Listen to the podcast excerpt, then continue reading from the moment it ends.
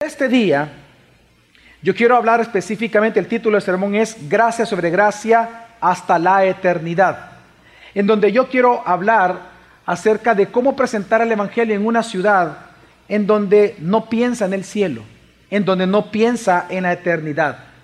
¿Cómo yo puedo saber que en San Salvador la mayoría de salvadoreños no consideramos el cielo ni consideramos la eternidad dentro de nuestro día día, dentro de nuestra actividad diaria? ¿Cómo lo podemos saber?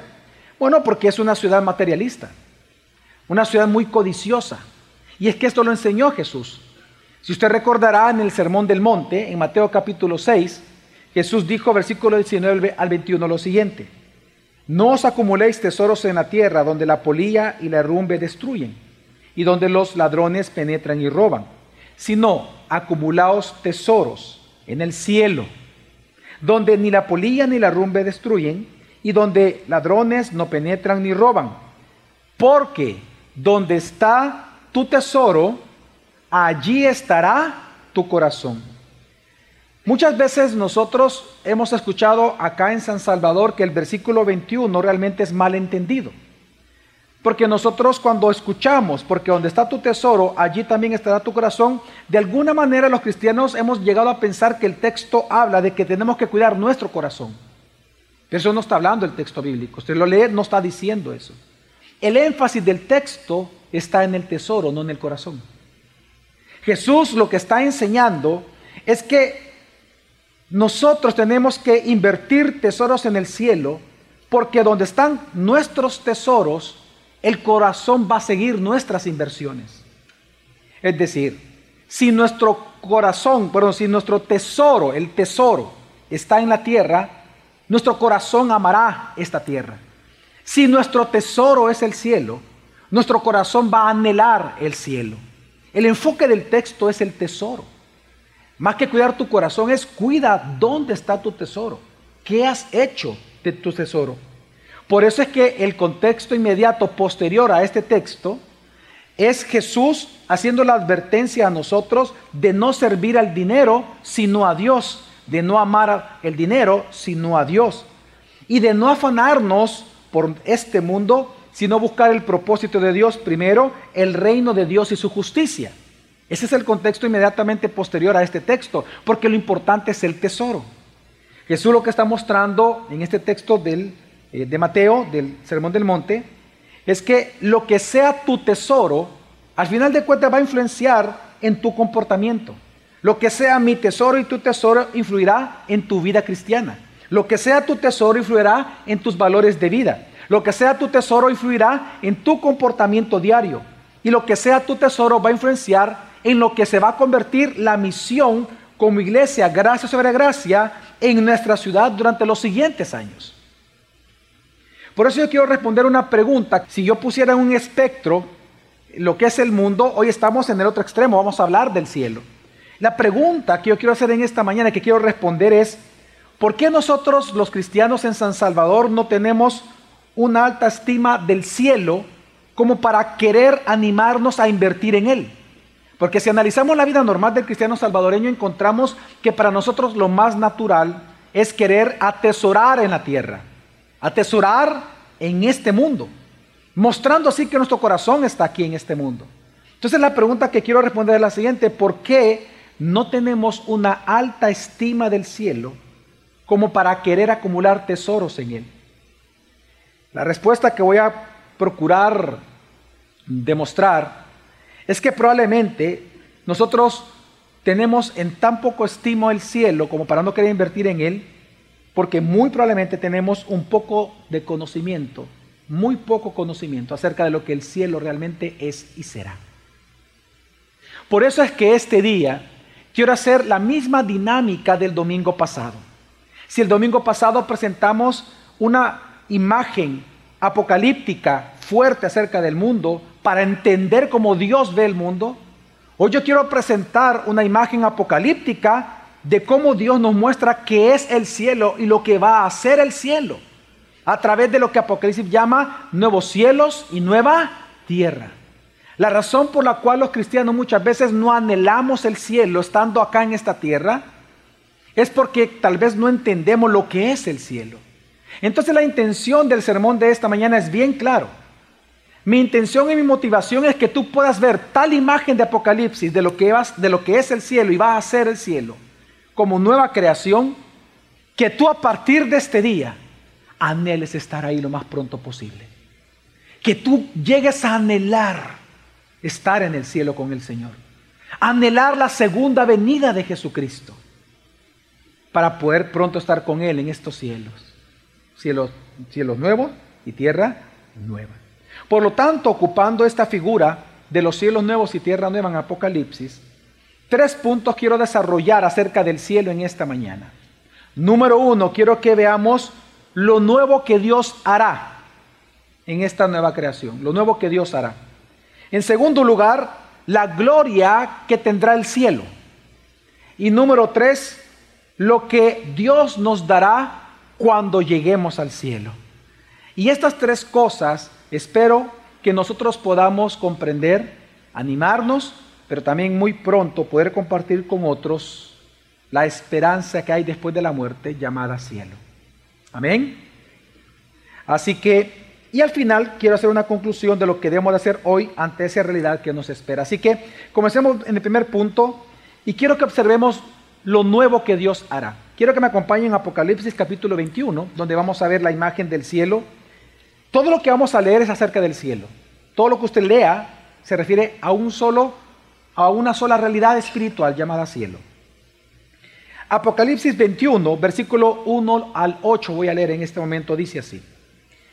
Y vi un cielo nuevo y una tierra nueva, porque el primer cielo y la primera tierra pasaron y el mar ya no existe.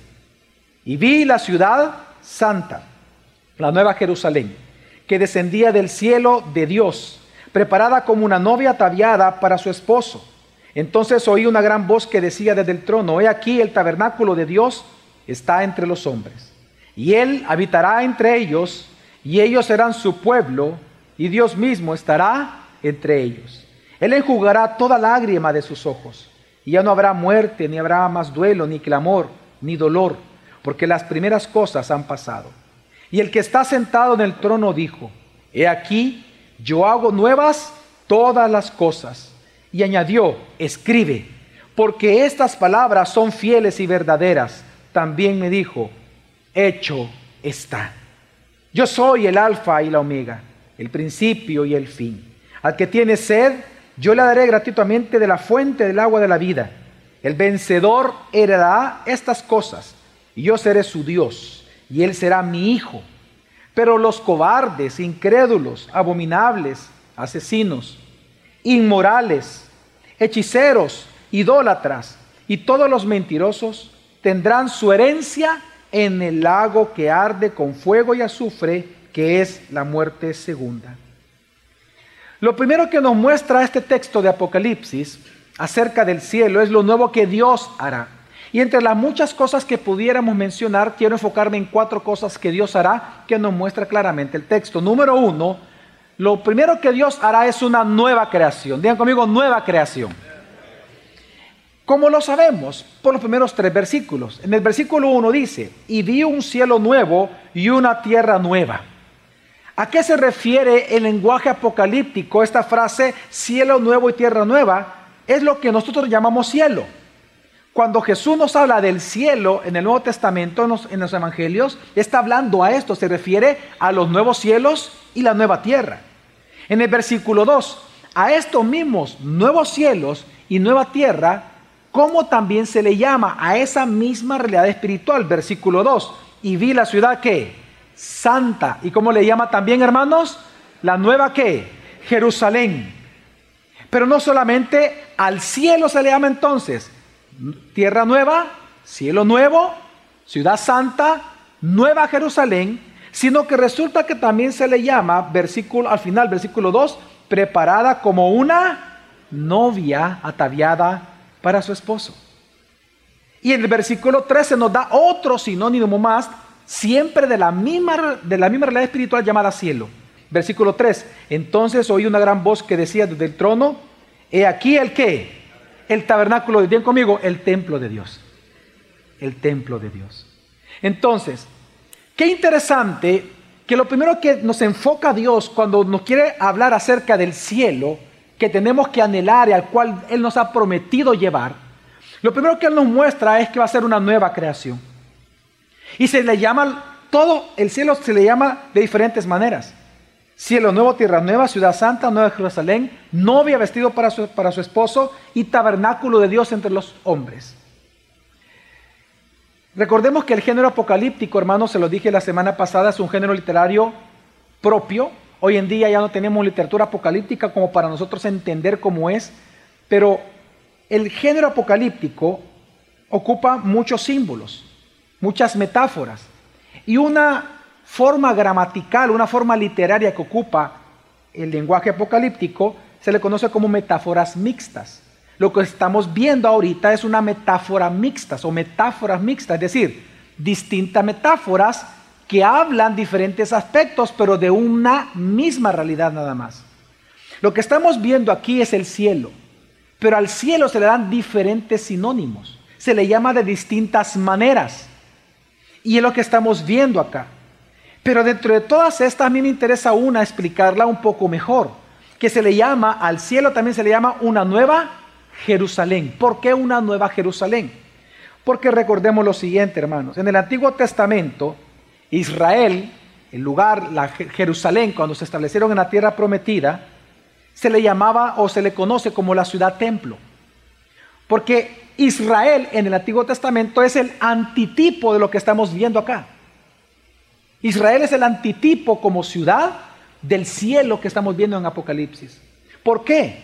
Porque recordemos que la ciudad de Jerusalén era el pueblo y era el lugar santo de Dios.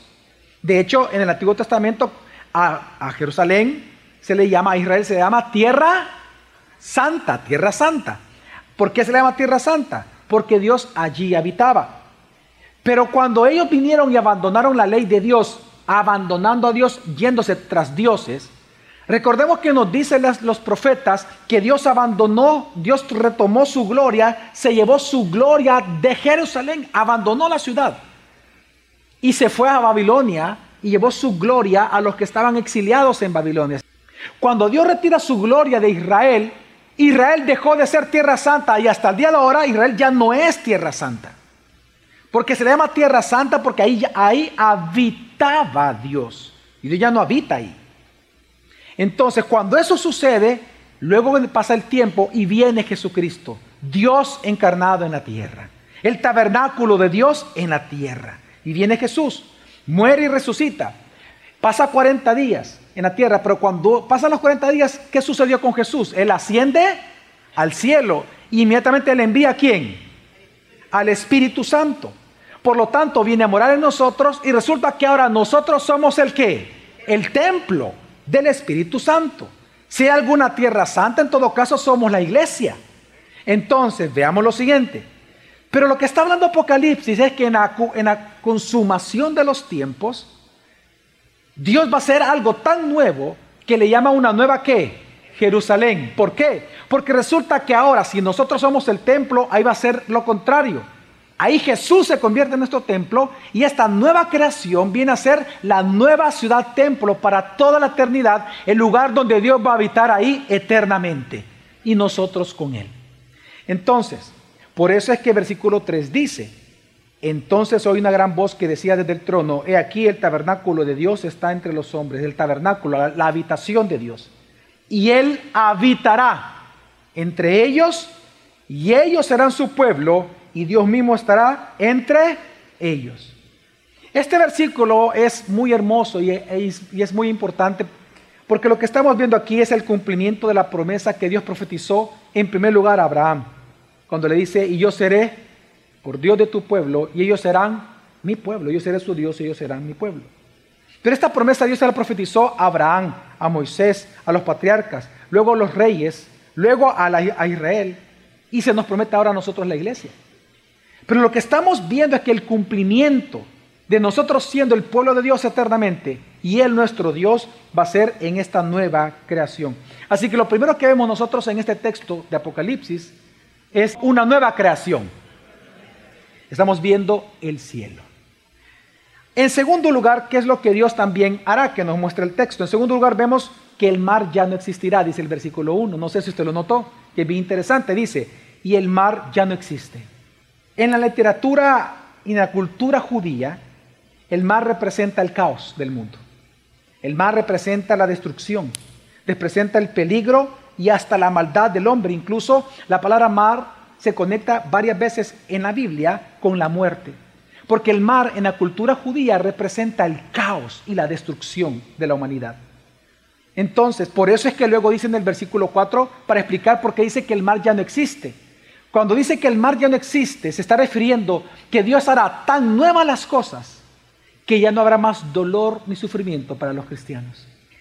Si aquí la gran ramera montada en una bestia nos hace sufrir porque bebe la sangre de los santos, en la nueva creación eso ya no va a suceder. Porque el mar ya no qué, ya no va a qué, a existir. Mire, por eso es que es interesante en el lenguaje apocalíptico de dónde surge la bestia. ¿De dónde surgió en Apocalipsis? Del mar. Exactamente. Porque el mar es un lenguaje fuerte dentro de la literatura judía. Representa el caos completo. Entonces, por eso luego dice el versículo 4, dice, Él enjugará, en el cielo que va a hacer Dios con nosotros, Él enjugará toda lágrima de sus ojos. Y ya no habrá más muerte, ni habrá más duelo, ni clamor, ni dolor, porque las primeras cosas han pasado. El mar ya no va a existir. Es decir, en otras palabras, ese hebraísmo lo que significa es, sus hijos, los hijos de Dios, no sufrirán más. Es decir, que al fin y por fin, cuando lleguemos al cielo, en esta nueva creación, la paz eterna será una realidad, el gozo y la felicidad serán para siempre. Ya no habrá más oportunidad para el pecado, todo será perfecto, porque nosotros seremos perfectos.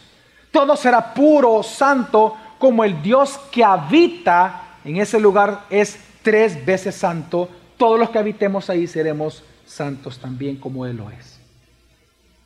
Así que lo segundo que vemos no solamente es una nueva creación, sino que el mar no va a existir. Pero ¿qué también Dios va a hacer en el cielo, según este texto? En tercer lugar, es que todo hecho ya está.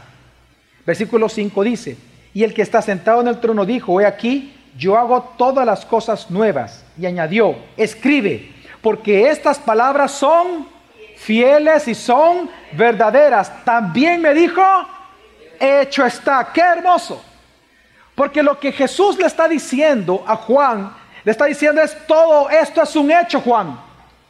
Todo lo que estás viendo aquí, todo lo que tus ojos están viendo, nuevo cielo, nueva tierra, la novia ataviada para el esposo, que el mar ya no exista, el tabernáculo en la tierra, Dios habitando con su pueblo y ellos alabando a su Dios para toda tener eso, Juan, hecho está. Nadie puede detenerlo. Nada ni nadie evitará esta nueva creación. Nada evitará que esto sea una realidad. Ni la mentira, ni el engaño, ni Satanás, ni tu pecado, ni el pecado de ninguno que está aquí, nada va a evitar que Dios cree nuevas todas las cosas, cielo nuevo, tierra nueva, una ciudad templo, la novia ataviada para su esposo eterno. Esto es un hecho real. Dios va a cumplir su palabra porque hecho está.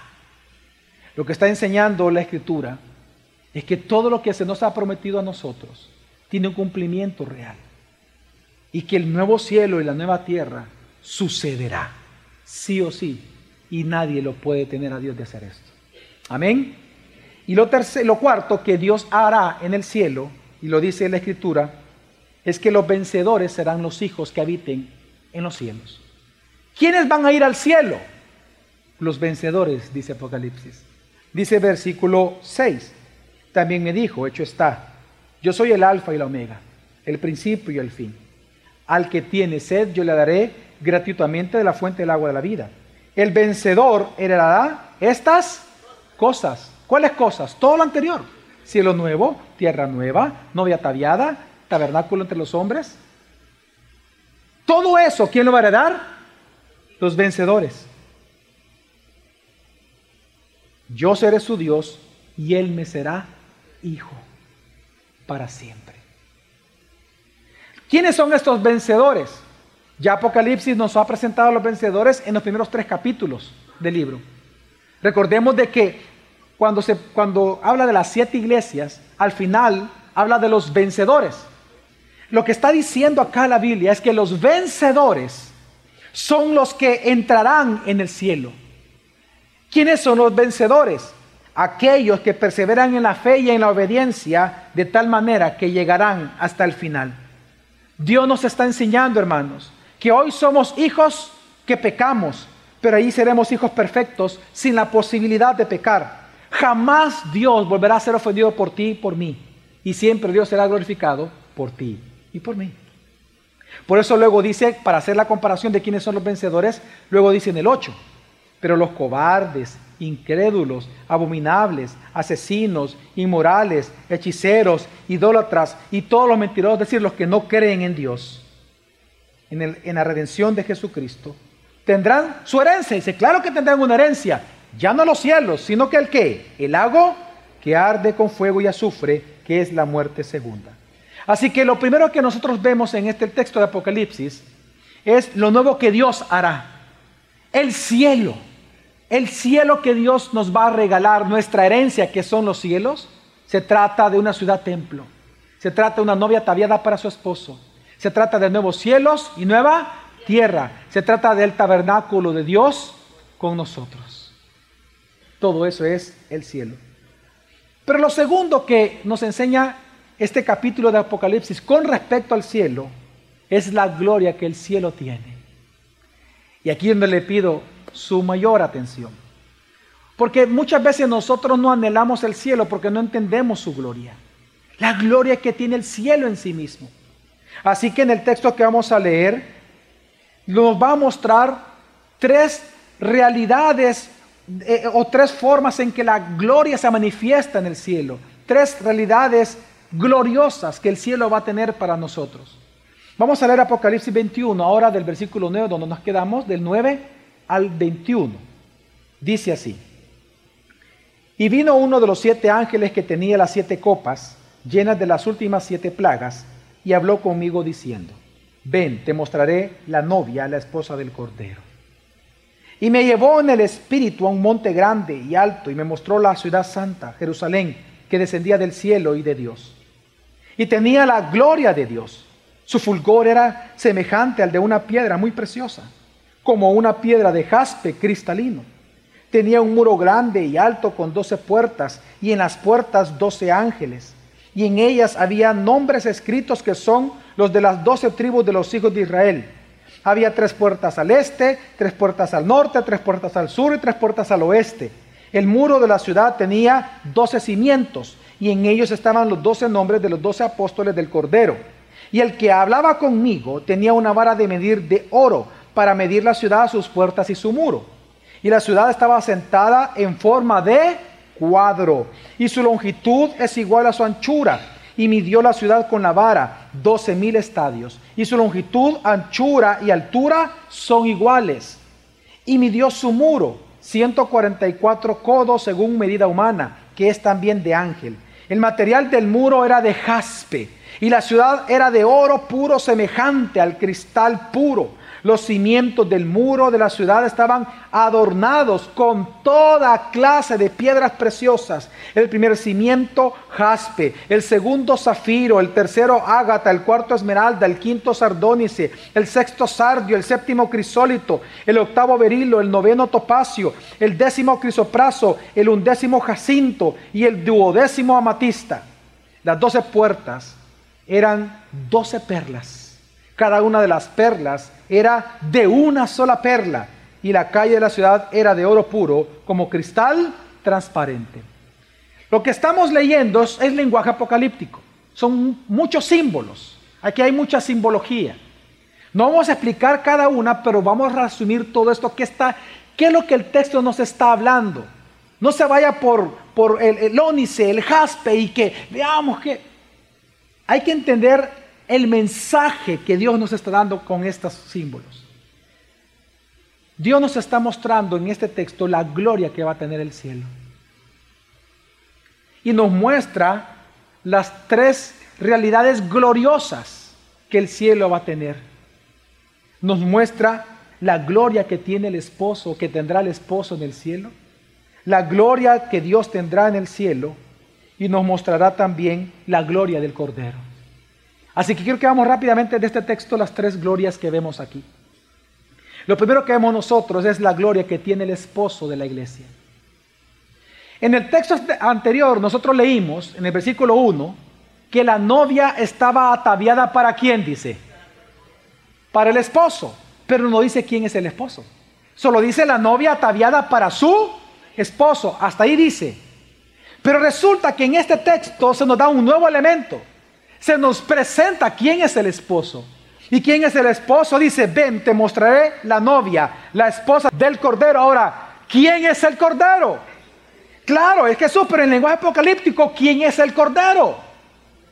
¿Quién es el cordero en Apocalipsis? ¿Dónde fue presentado el cordero en Apocalipsis? ¿Cómo, ¿Cómo, es que de repente aparece aquí el cordero? ¿Quién es el cordero?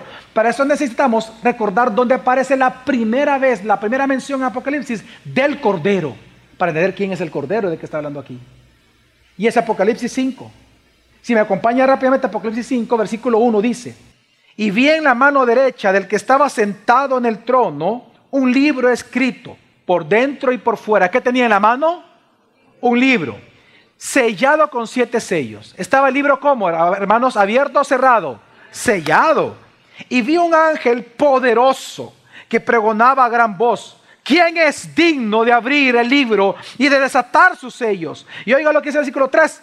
Y nadie, nadie, ni en el cielo, ni en la tierra, ni, ni debajo de la tierra, podía abrir el libro, ni qué, ni mirar su contenido. ¿Y, qué? ¿Y eso que provocó en Juan, en el escritor de Apocalipsis? ¿Qué provocó? Versículo 4. Y yo lloraba mucho, porque nadie había sido hallado digno de abrir el libro ni de mirar su contenido. ¿Por qué Juan lloraba, pastor? Porque él lloraba, él lloraba porque de no encontrarse a alguien que abriera el libro, eso significaría que todo el propósito de Dios, todos los juicios de Dios que hemos leído en la Biblia, todas las bendiciones que la Biblia nos ha prometido, Sería una mentira. Sería una mentira.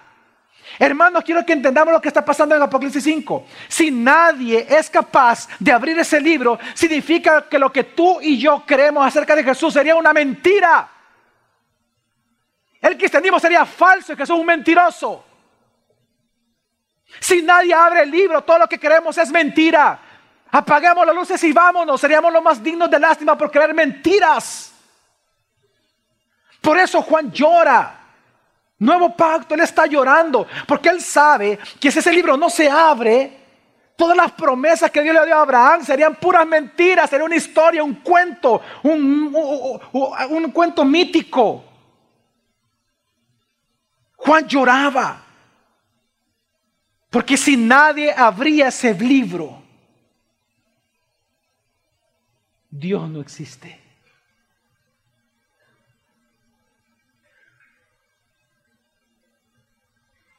Jesús es un baucador, ladrón y mentiroso. Es un simple hombre.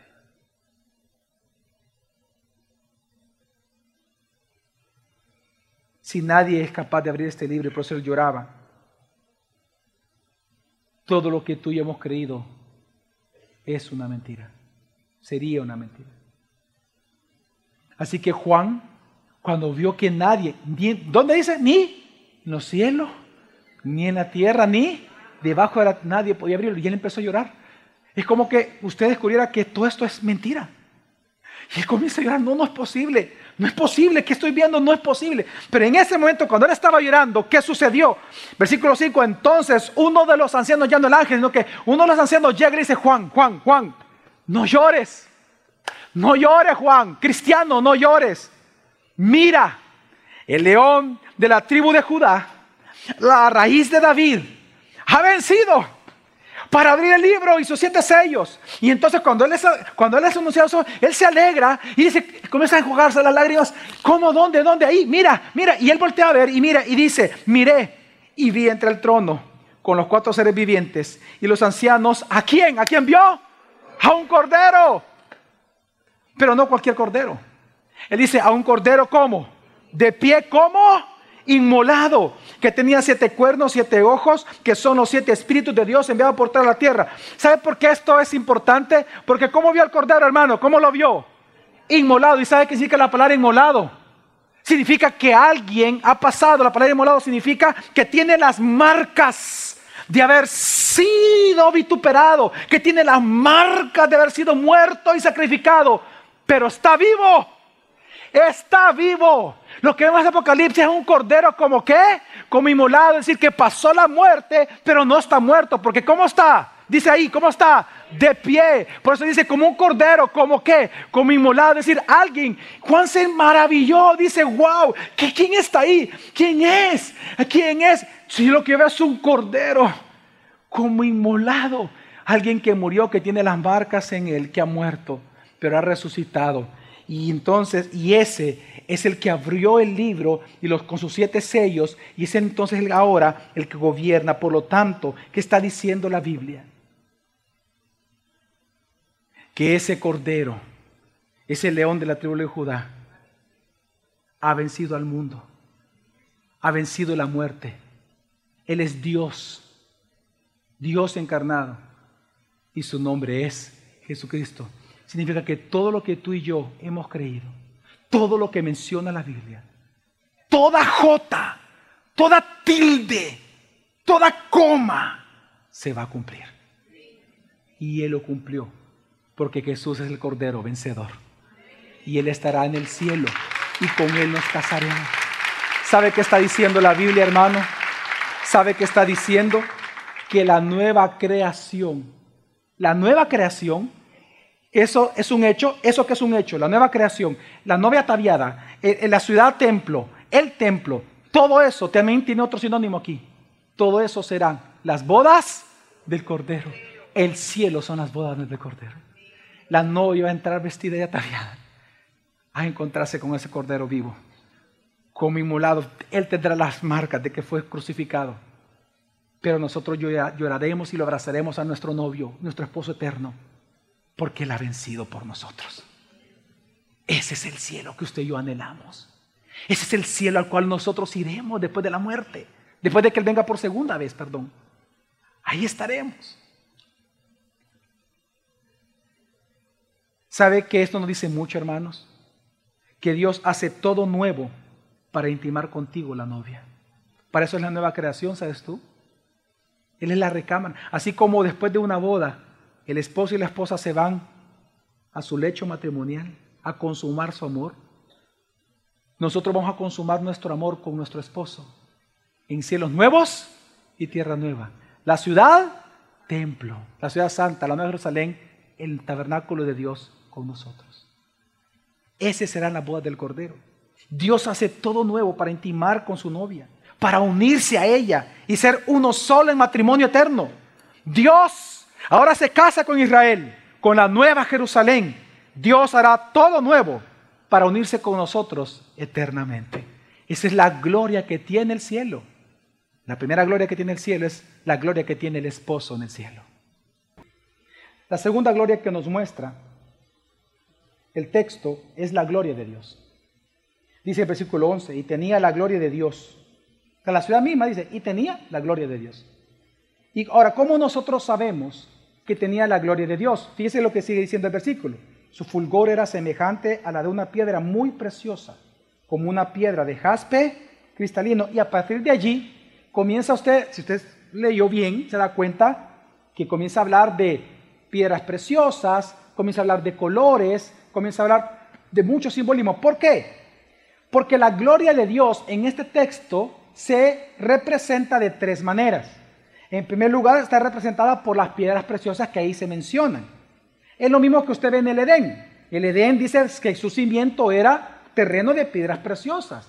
Y están las mismas que mencionan aquí, solo que menos. Está el oro, está el jaspe, ahí están todas estas piedras en el Edén.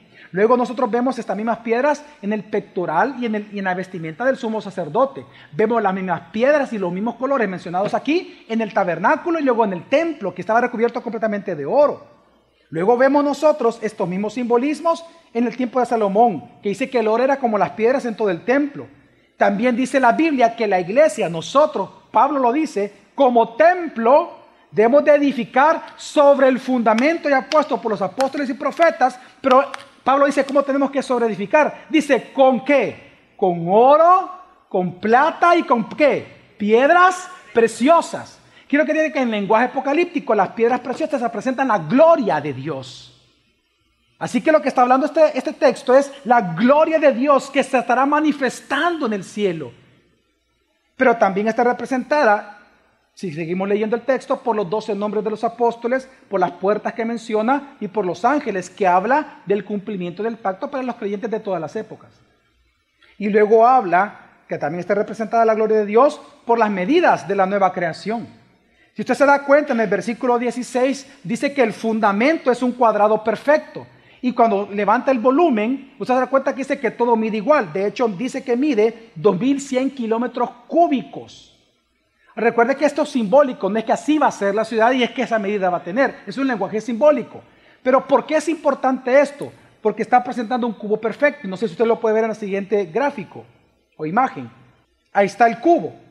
Apocalipsis presenta al cielo, fíjense bien, la nueva tierra, el nuevo cielo, el tabernáculo, eh, eh, eh, la, nueva ciudad, la ciudad santa, la nueva Jerusalén, la nueva entrada para su esposo, es representada por un cubo. Ahora, ¿por qué es importante esta medida y esta figura geométrica?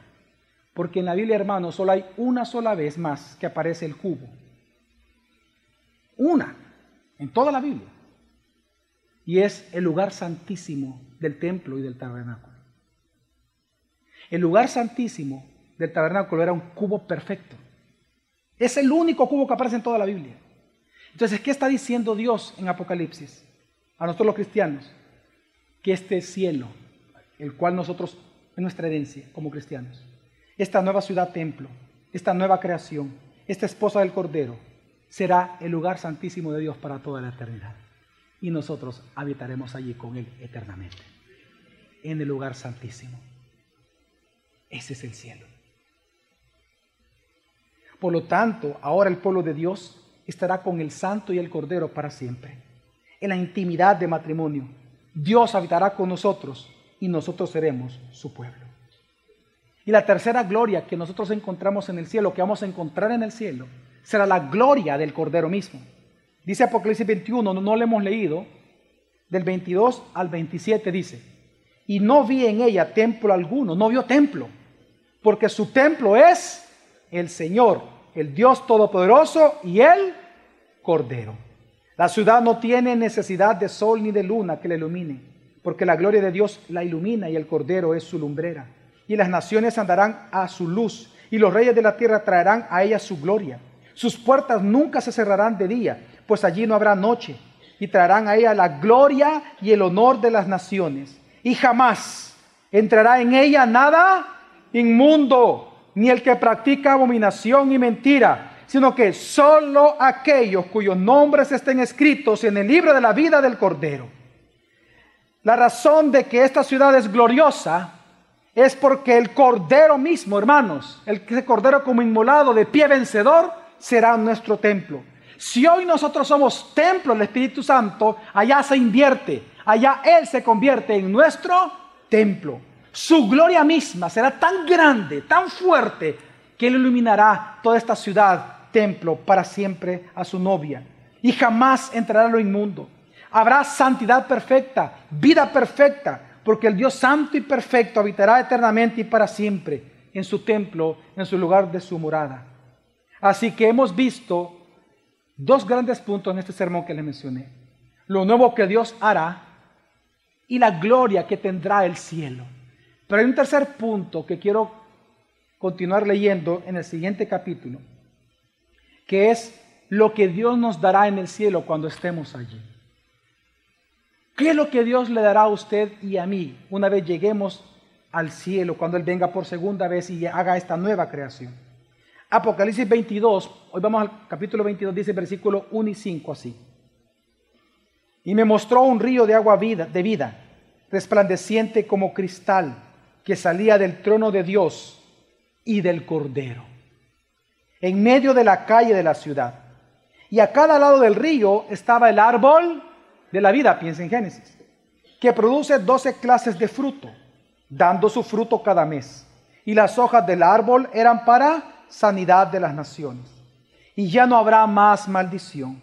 Y el trono de Dios y del Cordero estará allí. Y sus siervos Y los siervos de gracia sobre gracia, ¿qué va a pasar? Le servirán. Ellos verán su rostro y su nombre estará en sus frentes. Y ya no habrá más noche. Y no tendrán necesidad de luz de lámpara ni de luz del sol, porque el Señor Dios los iluminará y reinarán por los siglos de los siglos. Hermanos, en este texto vemos dos grandes cosas. En primer lugar, que es una clara referencia al Edén. ¿Se da cuenta? Es una clara referencia al Edén. Dios nos muestra con eso que esta nueva creación, esta ciudad templo, esta novia ataviada para el Cordero, no va a ser un Edén recuperado, sino que será un Edén trascendido, exponenciado. Y lo segundo que vemos aquí, que en lo particular es lo que a mí más llena de gozo mi corazón, es que lo que nos menciona el versículo es que Dios no solamente estará habitando allí eternamente con nosotros, sino que Él nos dará a nosotros los cristianos el regalo más inmerecido que nosotros podamos tener. Dice el versículo 4, y ellos verán su rostro. Hoy en día usted y yo andamos por vista, no andamos por vista, andamos por qué? Por fe. Yo estoy predicando de alguien que yo no he visto. Yo estoy predicando de alguien que yo me pregunto cómo él es físicamente, cómo es. Usted evangeliza de alguien que usted realmente físicamente no conoce, nunca usted ha visto. Pero sin embargo usted cree en él. Y por eso el mundo nos llama idiotas, tontos, locos, por creer algo que no podemos ver. Pero si algo que Dios nos dice en Apocalipsis, que es el regalo más grande y merecido que como cristianos nosotros podamos recibir de Él, es que sin merecerlo tú y yo veremos su rostro cara a cara para siempre.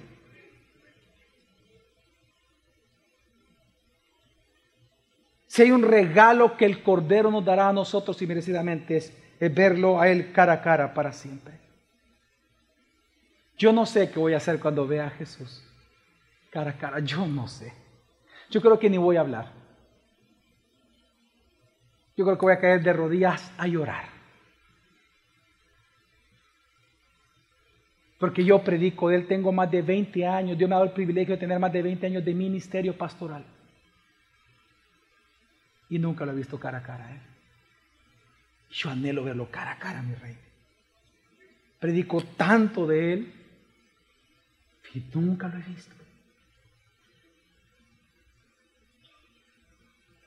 No hay regalo más inmerecido para nosotros los cristianos que ver cara a cara a Dios. Y precisamente esta, esta imagen del cielo que nos presenta Apocalipsis, de lo que es el cielo, que debemos de anhelar, a donde vamos a ir cuando Cristo venga por segunda vez. Esto debería de cambiar la imagen que tú tienes o cambiar tu forma de ver, más bien dicho, esta tierra, tu trabajo, tu vida, tu ropa, tus posesiones, tu trabajo, tu ministerio, tu forma de ver la vida tendría que cambiar al entender lo que es el cielo. ¿Por qué? Porque si tú has entendido lo que es el cielo y su gloria que tiene y lo que se nos va a dar, te aseguro que todo lo que hay en este mundo, no hay nada que tú puedas decir que se compara a lo que está en el cielo. Y todo en este mundo pasa a un gran segundo plano. Todo. Cuando yo comencé a estudiar esto, hace unos meses atrás, esta parte de Apocalipsis, aparte que lloré muchísimo a solas con mi Señor, yo le dije algo a Dios. ¿Cómo no quisiera estar ya contigo pronto, Señor? Yo se le digo a mis hijos, a mi esposa, yo ya quisiera estar con Dios, fíjense. Créanme. Yo quisiera que hoy mismo Dios me llevara con Él. Eso es tan glorioso. Que yo sí quiero verlo al cara a cara. Yo necesito a Jesús todos los días de mi vida y quiero estar con Él todos los días de mi vida. Pero por otro lado, hay mucho que hacer aquí. Lamentablemente la iglesia en Latinoamérica está entenebrecida. Competencias, por liderazgo, lleno de corrupción, de marketing. Los pastores queriéndose verse, quién es el mejor, ¿Quién predica mejor? Yo digo, ¿cuánto trabajo hay que hacer, Señor? Úsame. Así que yo tengo dos sentimientos encontrados. De verdad yo quiero estar con Dios. No, yo se lo digo, quiero estar con Él. Yo no tengo miedo a morir. Lo tuve hace muchos años, pero hoy no.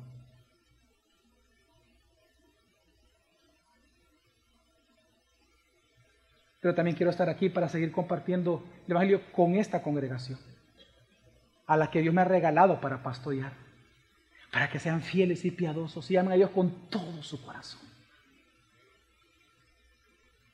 Así que la decisión es de mi Señor, no mía. Que Él haga conmigo lo que Él quiera. Si me lleva ahora, gloria, gloria a mi Señor. Si me deja aquí por muchos años, gloria, gloria a mi Señor. Pero hermanos, por esto, cuando uno entiende esto, el cielo, ahí es donde toman entonces sentido las palabras de Jesús. No acumuléis tesoros en la tierra. No sino acumulados tesoros en el cielo.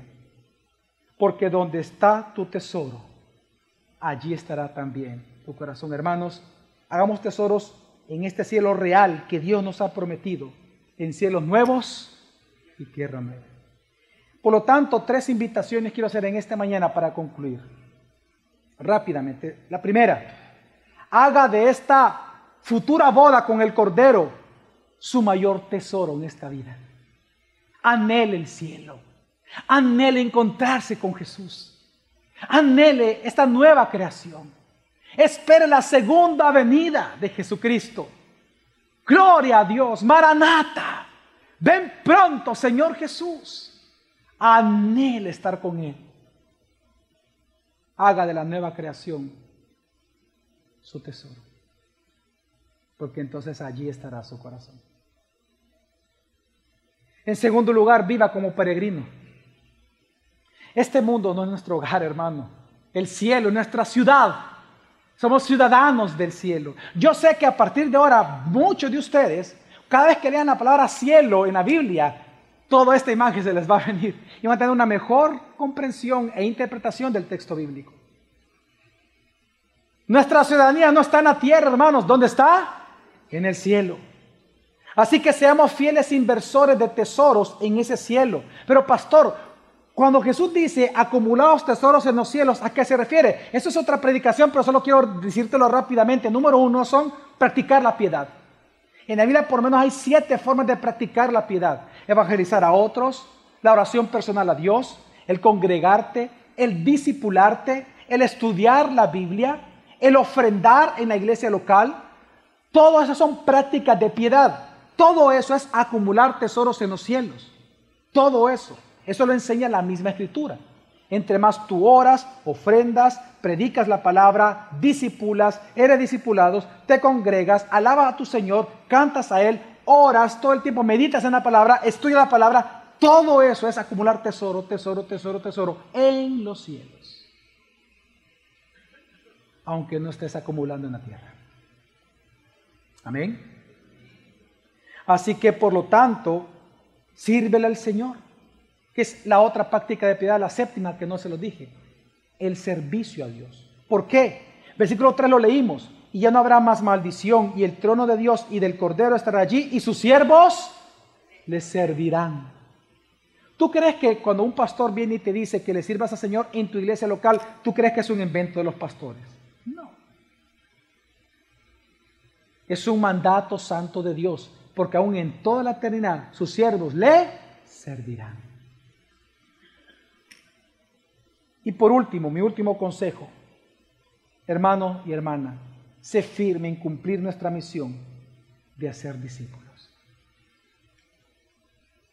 Haga discípulos de manera intencional. En Judas 1.23 dice, a otros salvad, arrebatándolos del fuego. Ahí habla de los impíos, vaya y predica el Evangelio. Y luego dice, y de otros tener misericordia, pero con temor, aborreciendo aún la ropa contaminada por la carne. La ropa contaminada representa el pecado del hombre, como lo sabemos. Cuando nosotros fuimos perdonados, dice que se nos cambió de vestidura, se nos dio unas vestiduras de lino fino. Eso es lo que vemos en el profeta Josué en el Antiguo Testamento cuando está tratando la cosa, ¿se acuerda? Que dice que sus vestiduras fueron cambiadas. Entonces, cuando aquí dice que tú tienes que tener misericordia, pero con temor de personas, de no contaminar con su ropa, está hablando de personas que vienen de diferentes sectas o vienen de herejías. Que tú recíbelas con amor, predíquelas el evangelio, pero no practiques el pecado de ellos. Es más, que ellos se conviertan a ti y no tú a ellos. En otras palabras, Dios no está diciendo que amemos al no convertido. Ámalo. Ama al no convertido. Ve y predica el Evangelio. Hermanos, en una ciudad como San Salvador, que no piensa en la eternidad, que no contempla el cielo, lo que se necesita es gracia sobre gracia. Hablarle de la preeminencia de Cristo, no solamente en esta tierra, sino hasta la eternidad, en los cielos y para siempre. Y hoy tú puedes, hoy tienes recurso de qué predicarle a alguien para hacerlo pensar en el cielo.